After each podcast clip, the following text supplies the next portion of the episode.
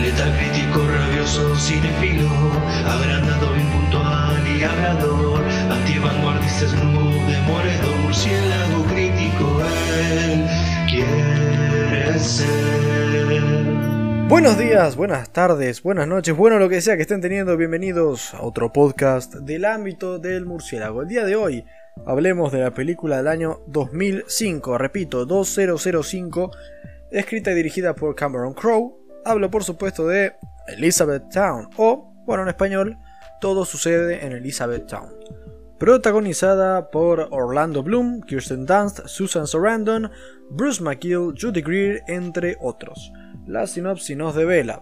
Horas después de un calamitoso debut como diseñador industrial, Drew Baylor se entera de la repentina muerte de su padre y viaja a Elizabethtown, en Kentucky, para asistir al funeral. Durante el vuelo conoce a Claire, una azafata que le ayudará a superar los momentos difíciles que le esperan y que le demostrará que las cosas más asombrosas suceden cuando uno menos lo espera. Ok, ok, ok. Es una sinopsis eh, no del todo exacta, pero bueno, no importa. Dentro de todo da una idea. Expectativas de la película eran relativamente altas. Eh, déjeme decir que de que es una película una vez ya enganchado en la tele y se me hacía entretenida, digamos, así que supongo que me esperaba una comedia romántica cercana y que en líneas generales sea agradable. ¿Es eso lo que me encontré? ¿Es Elizabeth Town una buena peli o realmente un embole insustancial? Vamos a averiguarlo. Ok.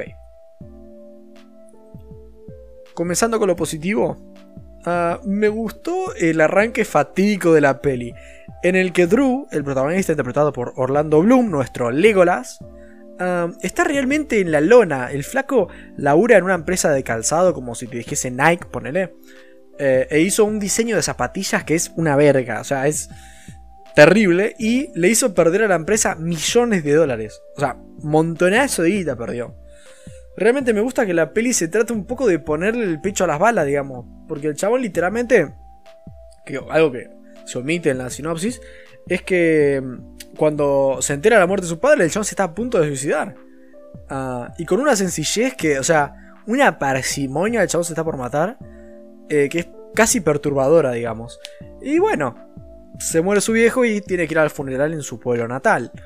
Y realmente, de nuevo, son bases sólidas eh, las de este inicio tan pesimista para construir algo justamente.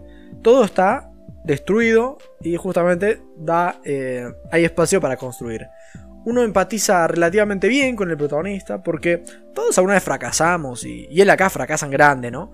Y todos le sueltan la mano muy rápidamente, la verdad, ¿no? Eh, hablando de los personajes, creo que el que se me hizo más destacable fue el de Kirsten Dunst.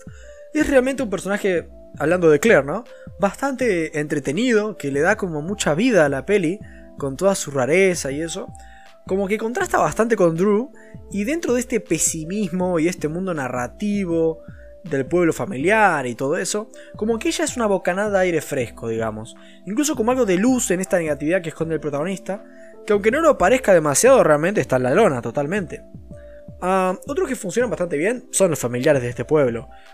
Ah, en sí el pueblo funciona como un personaje en sí mismo en cierto punto, siendo algo bastante cercano, bastante realista. Ah, el que tenga familia lejana o cercana en un pueblo puede realmente llegar a conectar con esto fácilmente. Y el protagonista de esta peli, Drew, creo que está correcto, es funcional para lo que pide la peli, es un tipo medio callado y por momentos sirve como conductor de la audiencia simplemente, pero creo yo que está correcto en líneas generales, me gusta que la peli sea bastante agradable, algo disfrutable, como para ver tranqui pasando un rato. No súper divertido, pero sí cómodo y agradable. Tan así que Clímax realmente no es que sea nada demasiado grande o estrónico, climático, sino algo tranquilo, algo que sí cumple el clímax que pide la peli. Según como venía planteando las cosas, se siente como algo que si termina cerrando bien. Funciona muy bien. Ah, otra cuestión, el soundtrack me gustó bastante, la verdad. Elige buenas canciones. Incluso hay una especie de recital de una banda en la que tocan Free Bird de Liner Skyner que se me hizo muy piola. O sea, No solo cómo está tocado, la, cómo está interpretada la canción que está muy bien, sino que la escena misma está muy buena. Es una canción que siempre las pelis la usan y la usan en buenas escenas. Es algo. La usan también en. en ¿Cómo era? En Kingsman y, es una de las mejores escenas que hay. Ah, pasemos brevemente a lo negativo. Un asunto y es que. Por momentos. Yo siento que el diálogo se siente algo artificial. Sobre todo cuando se trata de alguna conversación entre el protagonista y el personaje de Kirsten Dunst. La dupla romántica, vamos a decir Nada que distraiga demasiado, pero sí está ahí. Alguna línea es como. Mm. Ah, bueno, en resumen y para finalizar, es una peli agradable, pequeña, pero con cierto encanto. No escapa de cierta pretenciosidad con algún diálogo, pero la mayor parte del tiempo es algo bien hecho, con algún buen mensaje y con corazón. En lo personal no creo que todo sucede en Elizabeth Town sea una película súper movida ni histriónica, pero sí que lo poco y chico que sucede logra funcionar.